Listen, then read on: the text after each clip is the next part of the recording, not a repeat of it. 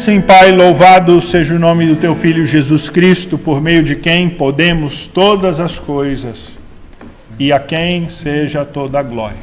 Assim, ó Deus, nós louvamos o nome bendito do nosso Salvador com as nossas vozes, com o nosso canto mas também, ó Deus, consagrando o nosso dízimo, a nossa oferta, consagrando as nossas finanças ao Senhor, devolvendo a Ti, ó Deus, parte daquilo que nos deste como expressão da nossa gratidão pelo Teu cuidado, ó Deus, pelo Teu amparo.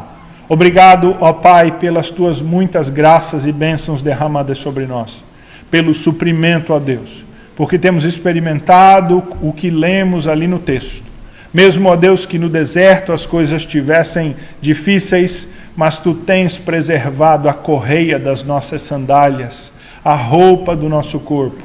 Tens nos dado o maná e água fresca, ó Deus. E assim tens nos mantido, ó Pai. Nós assim te louvamos. E nós te agradecemos, ó Pai, por esta provisão diária e, acima disso, pela bênção espiritual da salvação em Jesus Cristo do perdão dos nossos pecados. Assim, ajuda-nos, ó Deus, a crendo, seguirmos e obedecermos a tua palavra cada dia mais, como acabamos de cantar. Nós oramos assim em nome de Jesus. Amém. Os irmãos podem assentar-se. Quero convidá-los a abrirem então as suas Bíblias para o texto do sermão, lá em Mateus, capítulo de número 4. Mateus, capítulo de número 4, os versículos 1 a 11, texto da palavra de Deus, que fala da tentação do Senhor Jesus quando ele foi ao deserto e lá passou 40 dias jejuando.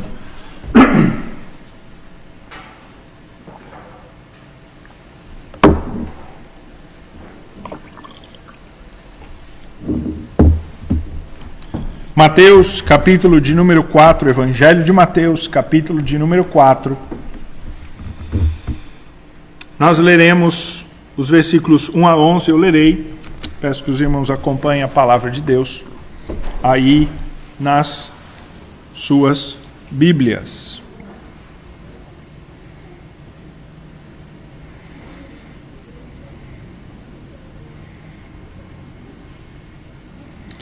Evangelho de Mateus, capítulo de número 4. Evangelho de Mateus, capítulo de número 4, os versículos de 1 a 11, diz assim a palavra do nosso Deus. A seguir foi Jesus levado pelo Espírito ao deserto para ser tentado pelo diabo. E depois de jejuar quarenta dias e quarenta noites, teve fome. Então o tentador, aproximando-se, lhe disse: Se és o filho de Deus, manda que estas pedras se transformem em pães. Jesus, porém, respondeu: Está escrito: Não só de pão viverá o homem, mas de toda a palavra que procede da boca de Deus. Então o diabo o levou à cidade santa, colocou-o sobre o pináculo do templo e lhe disse: Se és o filho de Deus, Atira-te abaixo, porque está escrito: Aos seus anjos ordenará teu respeito que te guardem, e eles te susterão nas suas mãos, para não tropeçares em alguma pedra. Respondeu-lhe Jesus: Também está escrito: Não tentarás o Senhor teu Deus. E levou ainda o diabo a um monte muito alto, mostrou-lhe todos os reinos do mundo e a glória deles e lhe disse: Tudo isto te darei, se prostrado me adorares. Então Jesus lhe ordenou: Retira-te, Satanás, porque está escrito: Ao Senhor teu Deus adorarás, só a ele darás culto. E com isso o deixou o diabo, e eis que vieram anjos e o serviram. Até aí, irmãos, a palavra do nosso Deus. Vamos orar mais uma vez, pedir ao Senhor nosso Deus que nos instrua nesta palavra. Oremos. Pai, nós queremos aprender com esta passagem da tentação do Senhor Jesus. Queremos aprender, ó Deus, com o próprio Senhor Jesus, a como resistir, ó Deus, às tentações, às provações, às tentativas de Satanás sobre nós. Assim eu clamo a tua graça, ó Deus, nos a, abrindo a nossa compreensão e nos fazendo, ó Deus, aprender com o Senhor Jesus, com a tua palavra, ó Pai. Nós oramos assim, em nome de Jesus. Amém.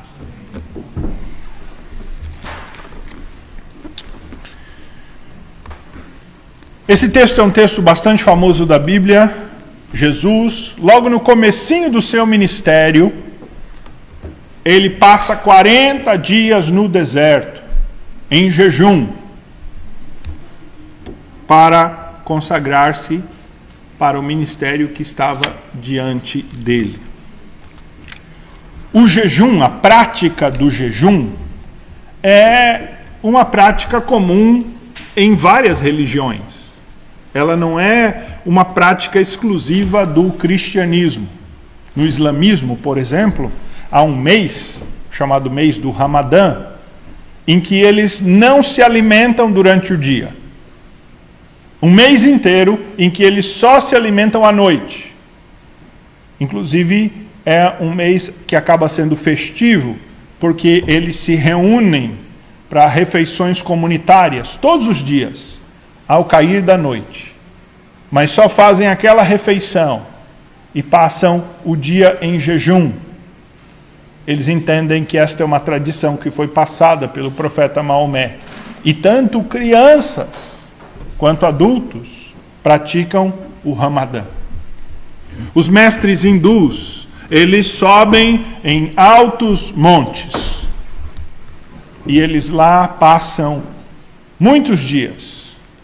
É dito que alguns mestres hindus passaram mais de 40 dias. Chegaram a 60 dias de jejum e consagração. A mesma coisa fazem os budistas. Por entenderem que o corpo não tem valor e que a alma é mais importante. E o jejum, então, significa esse desligar-se do corpo para elevar as coisas da alma. O jejum foi praticado pelos judeus da antiga aliança. E ele é praticado hoje pelos cristãos na nova aliança o Senhor Jesus, logo em seguida, vai nos instruir ao modo correto de jejuar, no capítulo 6 de Mateus, no Sermão do Monte. E ele vai, assim, uh, nos demonstrar e nos ensinar que o jejum deve ser uma prática dos seus discípulos, que o jejum deve ser uma prática da nova aliança. Nós vimos os uh, discípulos jejuando, a melhor, os apóstolos jejuando em Atos, a igreja jejuando em Atos. De modo que o jejum é um exercício da nossa fé. Talvez o jejum mais antigo registrado na Escritura foi o jejum de Jó, que foi por sete dias, quando ele foi afligido por todas aquelas misérias que se abateram sobre ele pela mão de Satanás. A Bíblia diz que ele se vestiu de pano de saco, assentou-se em cinza por sete dias. Até que então seus amigos chegaram para conversar com ele. Nós vemos todo grande homem, mulher de Deus, na Bíblia jejuando. Nós vemos Daniel, que jejua quando ele descobre que a profecia está para se cumprir. E é engraçado que eh, Daniel não sai pulando de alegria, não vai cantar louvores, Daniel vai jejuar. Né? quando ele descobre, estando lá no cativeiro, que o tempo do cativeiro está para se cumprir, porque era 60 anos, conforme anunciado pelo profeta. Isso está lá em Daniel 9, de 1 a 3. Nós vemos que o apóstolo Paulo jejua quando ele é escolhido pelo Espírito para ir ao campo missionário. Ele, em vez de então se lançar logo ao campo, tendo sido escolhido pelo Espírito, confirmado pelo Espírito, antes de ir, o apóstolo Paulo gasta algum tempo ainda em jejum e oração. Ele busca preparar-se para o jejum e para a oração. O Salmo de número 35 expressa a nós um pouco do sentido do que é o jejum, do seu propósito.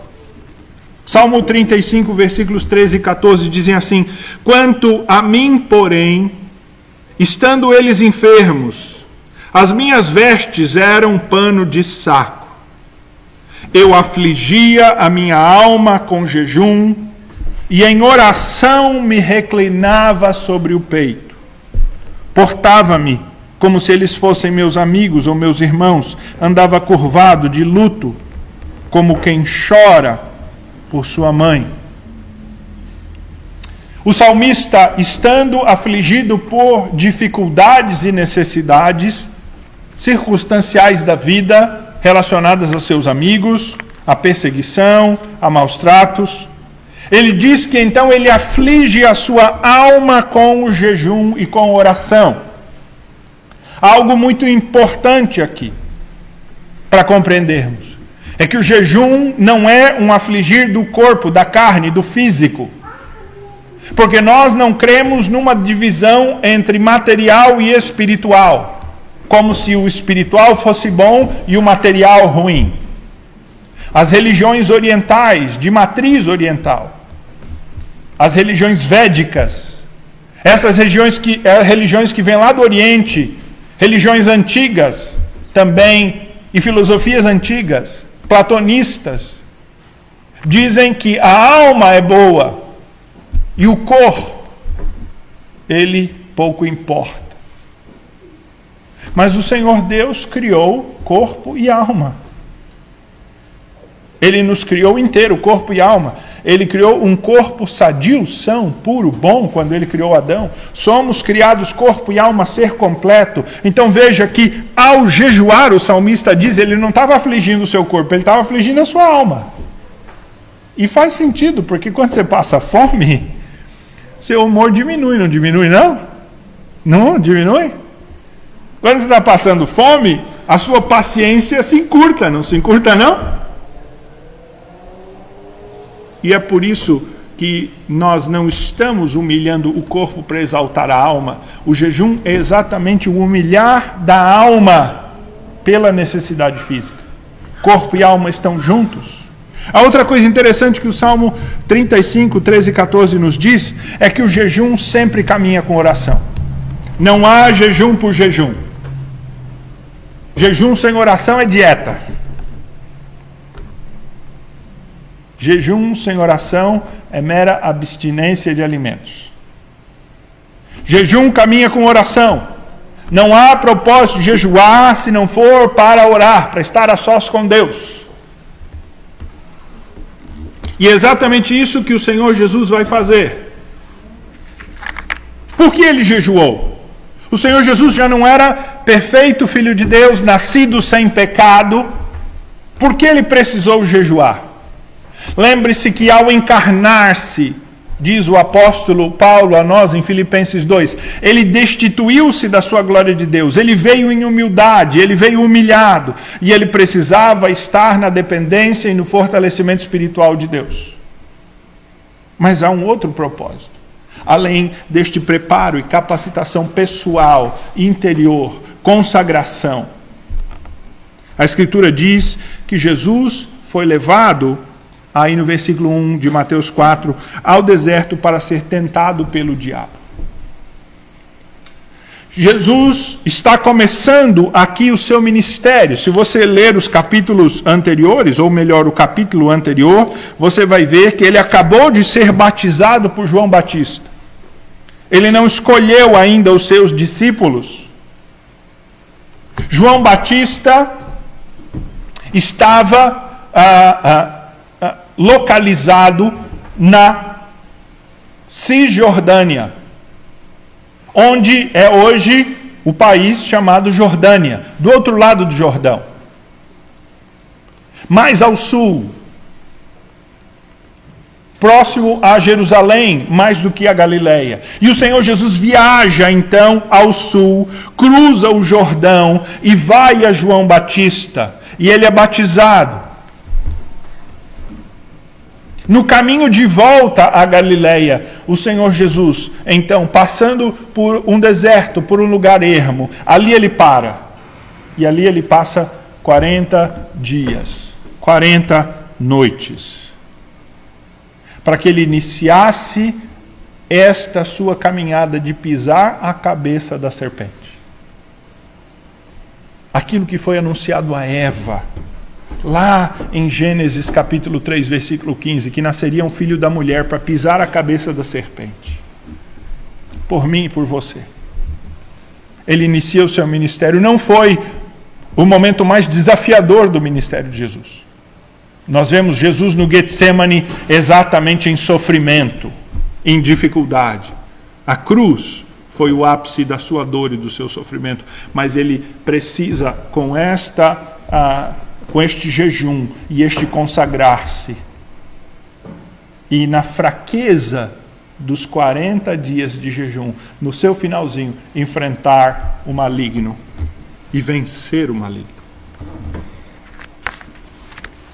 Por que 40 dias? Bem, o número 40 ele tem uma simbologia, uma significação na Bíblia ah, muito importante. Ele aparece várias vezes. Mas esses 40 dias de Jesus aqui no deserto, eles têm uma significação, ah, uma relação muito direta com os 40 anos que o povo de Deus peregrinou no deserto. Jesus passa 40 dias no deserto, o povo passou 40 anos no deserto. O povo passou 40 anos no deserto sendo provado e em privação o Senhor Jesus passa 40 dias no deserto, em jejum, em privação, buscando consagrar-se ao Senhor. De modo simbólico, então, Jesus vai ao deserto por 40 dias, nesse lugar ermo, vazio, e passa ali orando. E ali ele mostra que ao ser tentado, ele vence o maligno. Em contrapartida, a falha de Israel, que passou 40 anos no deserto e pereceu no deserto, porque foi murmurador, porque foi descontente, porque não soube enfrentar com a sua fé e com as promessas a dificuldade do deserto. De modo que o Senhor Jesus, ao ser exposto a essa dificuldade do deserto,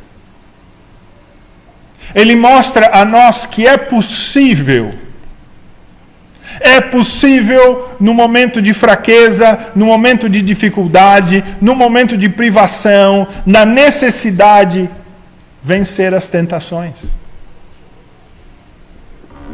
Ele nos mostra que nós não podemos realmente nos justificar, justificar as nossas quedas na nossa fraqueza. O apóstolo Paulo nos diz isso. Ele diz isso lá em 1 Coríntios 10, 12 e 13. Ele diz: Aquele que está de pé, veja para que não caia, porque não vos sobreveio tentação que não fosse humana mas Deus é fiel e não permitirá que sejais tentados além das vossas forças. Pelo contrário, juntamente com a tentação, vos proverá livramento de sorte que a possais suportar.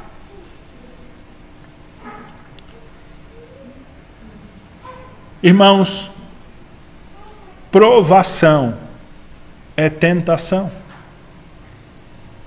Se você chegar em casa e quiser olhar o sermão da semana passada, você verá isso. Foi disso que nós falamos ao falar de Hebreus. A provação da nossa fé, ela produz o momento da tentação.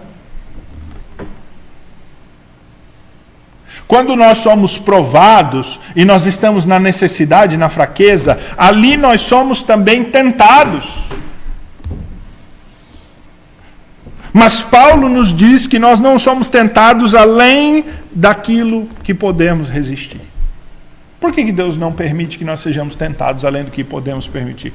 Porque aí não haveria responsabilidade pessoal. Há um limite entre o poder de Deus, ou uma interação entre o poder de Deus e a soberania total de Deus, mas a responsabilidade humana pelos seus atos. Nós cremos nas duas coisas. Elas parecem não se conjugar, mas eh, na ciência de Deus, na sabedoria de Deus, elas são conjugadas. De modo que a Escritura deixa muito claro que quando nós caímos, nós caímos por culpa nossa. O apóstolo Tiago diz isso, lá na sua uh, capítulo 1. Quando ele diz: Ninguém ao ser tentado, diga, eu sou tentado por Deus, porque Deus não é tentado pelo mal e ele mesmo a ninguém tenta. Pelo contrário, cada um é tentado pela sua própria cobiça, quando esta o atrai e seduz. E esta, uma vez consumado, diz ele, gera a morte.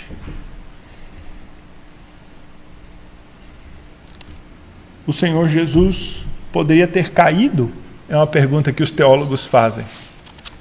Mas ele é Deus, sem pecado, Deus homem. Será que esta tentação foi real se ele não poderia ter caído? Esta é uma questão hipotética, bastante interessante. Semelhante àquela de quantos anjos podem caber na ponta de um alfinete. O que você acha? Se eles são seres espirituais, um milhão poderia caber ali ou não?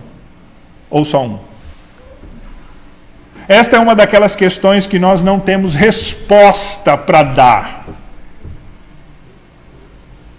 Mas nós ficamos com a Escritura que o Senhor Jesus foi verdadeiramente tentado, que a tentação foi real, que a sua dor e o seu sofrimento, a sua fraqueza foi real. Na verdade, irmãos, aqui o que nós temos é uma única tentação com três investidas.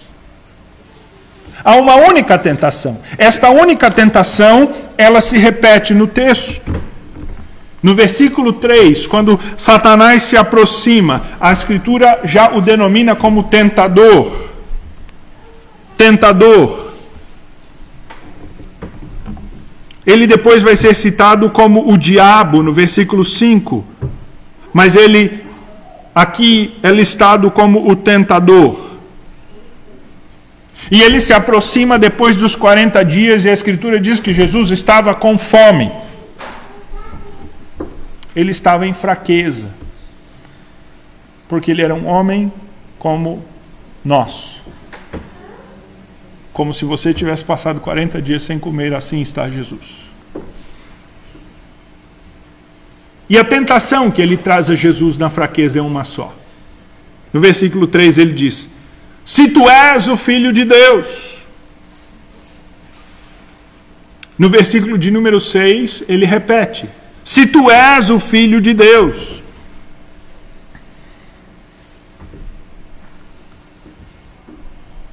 esta tentação acerca dele ser o filho de Deus. É a tentação de Satanás ao Senhor Jesus. Este é o ponto central.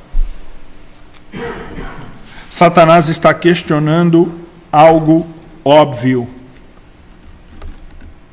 Ele sabe que Jesus é o Filho de Deus. E Jesus é o Filho de Deus. E Jesus pode provar que ele é o Filho de Deus. Jesus sabe muito bem quem ele é. Mas Satanás deseja que o Senhor Jesus ceda à provocação, que o Senhor Jesus desça a lama para falar com o sujo tentador, com o príncipe das trevas. E quando ele consegue isto, ele mostra o seu poder de manipular. E começa assim. Este poder manipulador que o tentador tem e que ele usa muito bem.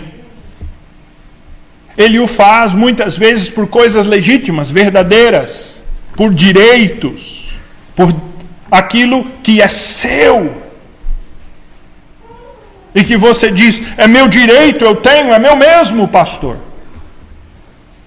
E Satanás vai te tentar ali no teu momento de fome, no teu momento de fraqueza, ele vai te testar naquilo que você tem direito. Só que ele quer te atrair para você descer do caminho da graça, da dependência do Pai, para você dar ouvidos a ele. Porque é sempre assim, você começa a dar ouvidos a uma coisa e depois vai dando ouvido a outra, e é aquela famosa bola de neve.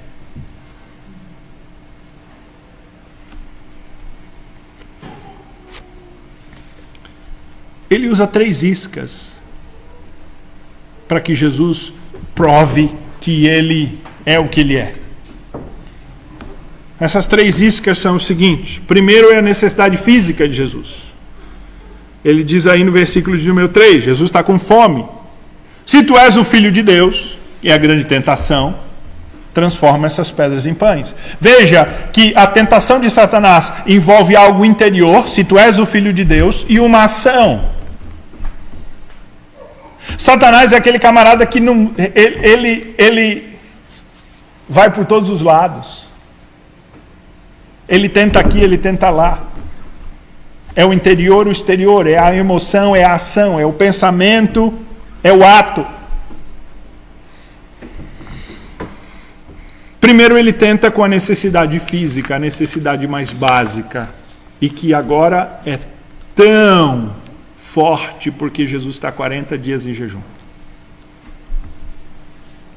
A segunda tentação dele é quando ele leva o Senhor Jesus, então, talvez em visão, em espírito, à, à torre do templo, ao pináculo do templo, que era o prédio mais alto de todo Israel o ponto mais alto de edificação. E ele diz: Olha, te joga daqui de cima. Te joga daqui de cima.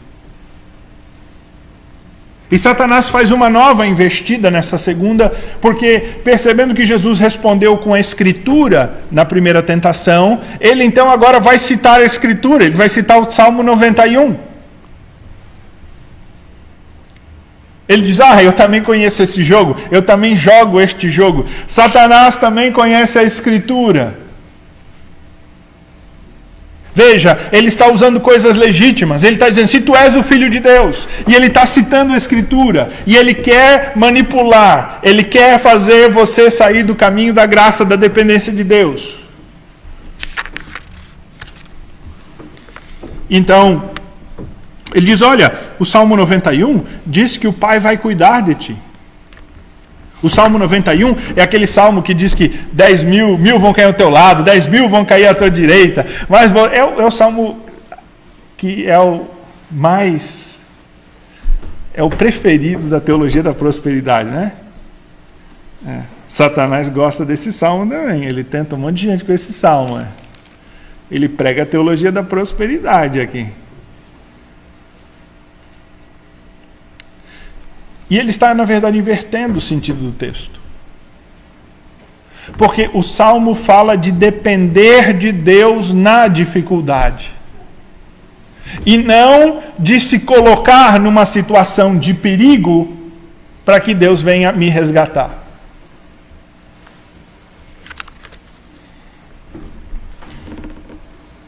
Satanás está testando o Senhor Jesus no, na sua confiança no Pai, na sua fé. Ele está desafiando esta seu relacionamento com o Pai. Ele tentou algo físico, o Senhor Jesus não respondeu. Então ele vai para o outro lado, para uma coisa espiritual. E veja que há aqueles, talvez incautos, tolos, que concordariam com Satanás. Ah, de fato, eu não sou o dono do mundo, mas eu sou o filho do dono. Ele vai cuidar de mim. Quando o Senhor Jesus, na verdade, mostra a ele que essa seria a atitude correta, errada. A terceira isca que Satanás lança é a glória pessoal, a satisfação pessoal, a fama, o reconhecimento. Olha, ele mostra os reinos da terra e mostra as riquezas e a grandeza. E ele diz: Tudo isso eu te darei. Ele, inclusive, diz: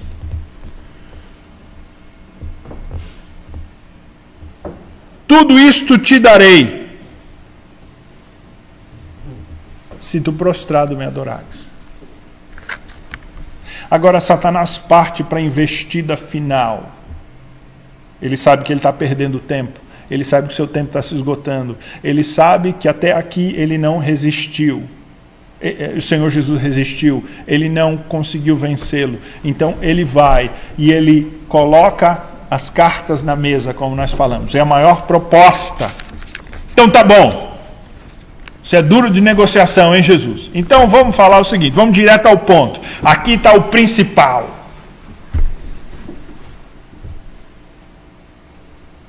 O Senhor Jesus veio encarnado em miséria. E Satanás lhe oferece glória. Mas lembremos que Satanás, ele é o tentador, o ladrão, o mentiroso, o enganador. Satanás, ele vende e não entrega. Satanás é um mentiroso, ele faz grandes promessas. E o pecado, ele às vezes tem grandes promessas, ele tem grande apelo, mas o seu resultado é negativo, é ruim. E Satanás está oferecendo, mas ele está tentando aqui a glória de Jesus. É como se ele falasse assim: Olha, o, se o teu pai é realmente Deus e tu és o filho de Deus, por que, que estás nessa miséria? Eu tenho glória para te dar. Se tu és o filho de Deus mesmo, por que que estás aí como um mendigo, um moribundo, um ermitão? Olha aqui a glória. É como se Satanás estivesse dizendo a ele: Você merece mais. E eu posso te dar. Você merece mais.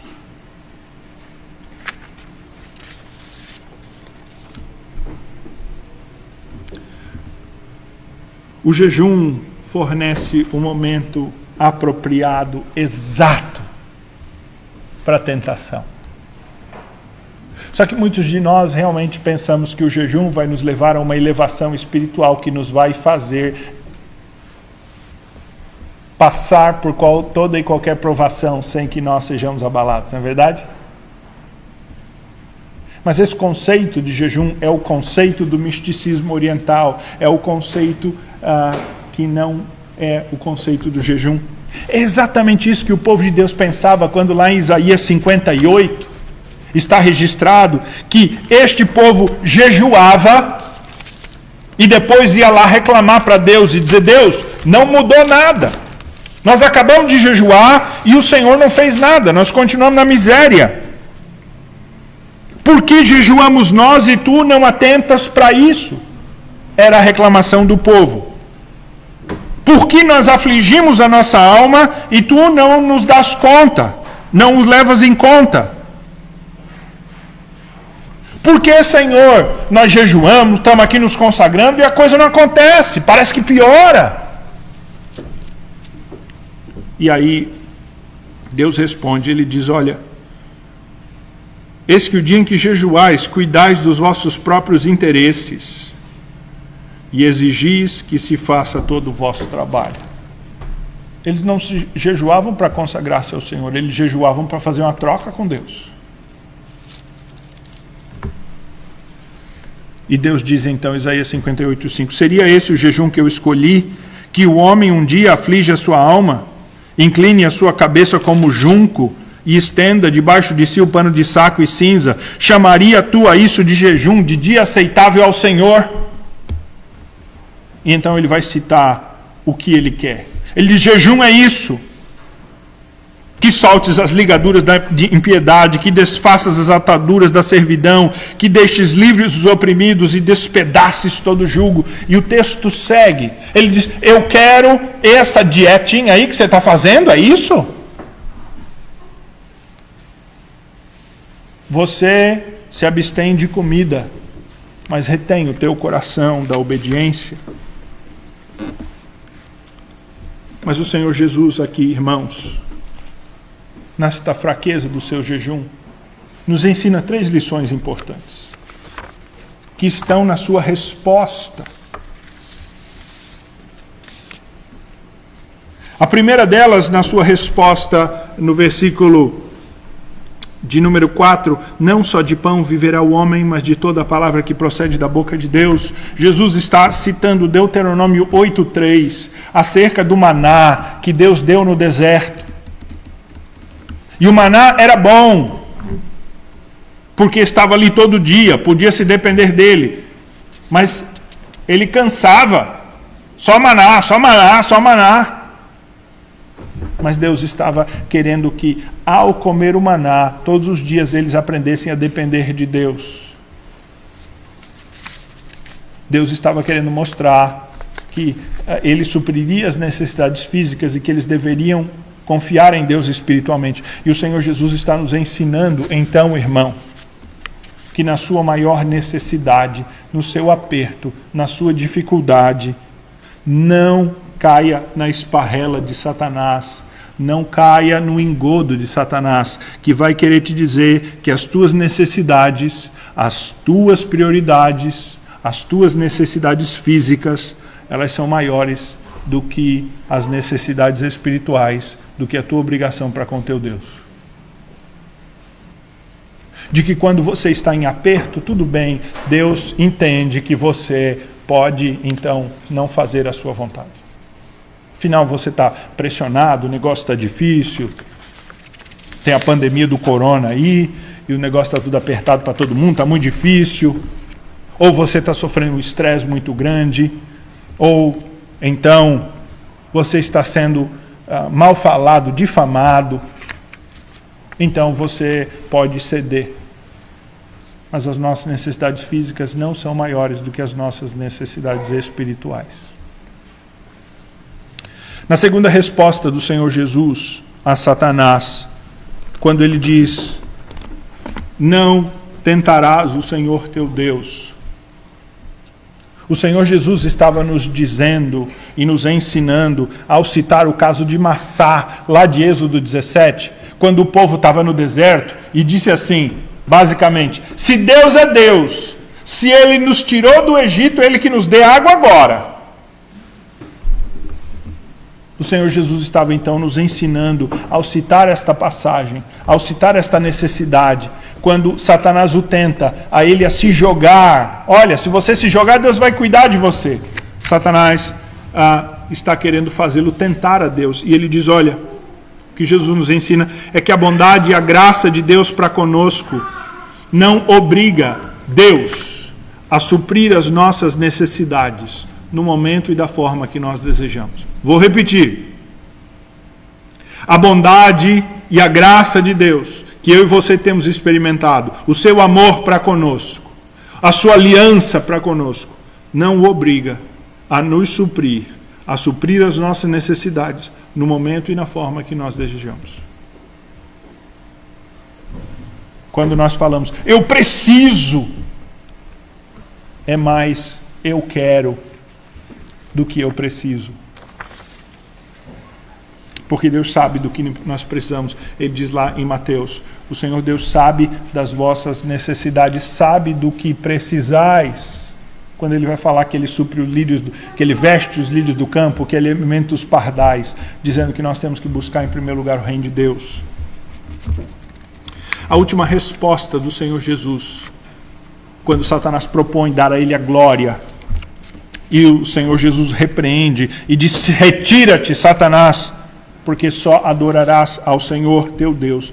O Senhor Jesus está nos ensinando, irmãos, que na maior dor, na maior fraqueza,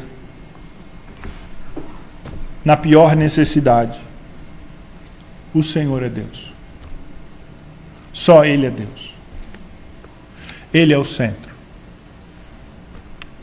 Só Ele deve ser adorado.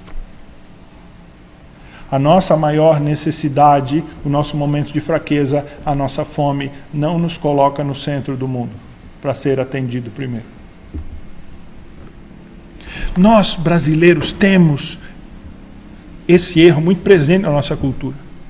O jeitinho brasileiro, ele é fruto deste pensamento que é maligno. Que como eu tenho esta necessidade, eu posso passar na frente. Né?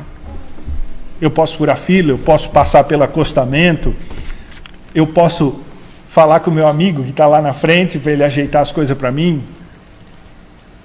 Porque eu estou precisado. A minha necessidade real. É uma atitude extremamente egoísta daqueles que não buscam a glória de Deus. Mas para concluirmos então, irmãos, esta mensagem,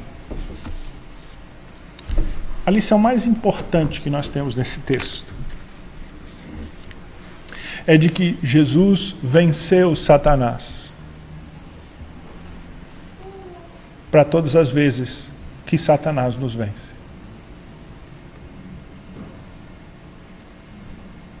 nós não seremos julgados pelas nossas falhas, pelas vezes que nós caímos, quando Satanás de fato consegue nos derrubar.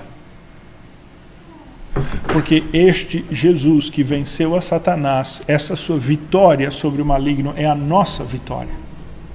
Para que naquele dia do juízo eu e você não sejamos julgados pelas nossas quedas diante do maligno.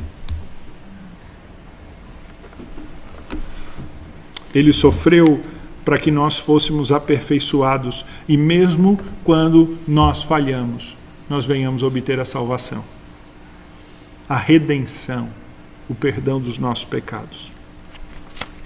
O texto do sermão da semana passada diz assim, Hebreus 2, 16 a 18. Eu vou terminar com ele. Diz assim: Pois ele, Jesus Cristo, evidentemente, não socorre a anjos mas socorre aos homens, a descendência de Abraão. Por isso mesmo convinha que ele, Jesus, em todas as coisas, se tornasse semelhante aos seus irmãos, para ser misericordioso e fiel sumo sacerdote nas coisas referentes a Deus, e para fazer a propiciação pelos pecados, pois naquilo que ele mesmo sofreu, tendo sido tentado, é poderoso para socorrer os que são tentados. Hebreus 4, 14 e 16. Tendo, pois, a Jesus, o Filho de Deus, como grande sumo sacerdote que penetrou nos céus, conservemos firme a nossa confissão, porque não temos um sumo sacerdote que não possa se compadecer das nossas fraquezas. Antes, foi ele tentado em todas as coisas, a nossa semelhança, mas sem pecado. Acheguemo-nos, portanto, confiadamente, junto ao trono da graça, a fim de recebermos misericórdia e acharmos graça para o socorro em ocasião oportuna. Irmãos, eu e você não precisamos vencer Satanás. Nós só precisamos nos achegar ao trono da graça, porque o Senhor Jesus venceu por nós. E quando nós caímos, e nós caímos, Satanás não tem a última palavra. Mas o Senhor Jesus tem. Porque Ele é um Deus de graça, de misericórdia, que tomou o nosso lugar e foi perfeito para que esta sua perfeição se tornasse nós. Por isso o autor de Hebreus diz: Acheguemo-nos, portanto, confiadamente ao trono da graça, a fim de recebermos misericórdia e acharmos graça para socorro em ocasião oportuna. Quero terminar com isto. Satanás te derrubou. Então se arrasta até o trono da graça. E você achará vitória, não pelos teus méritos, mas pela graça de Cristo. Para que Ele, de fato, não tenha a última palavra sobre a sua vida. Porque em Jesus nós temos o pleno perdão. E nele nós encontramos o verdadeiro sentido da vitória. Não para nossa glória, porque a glória é dele.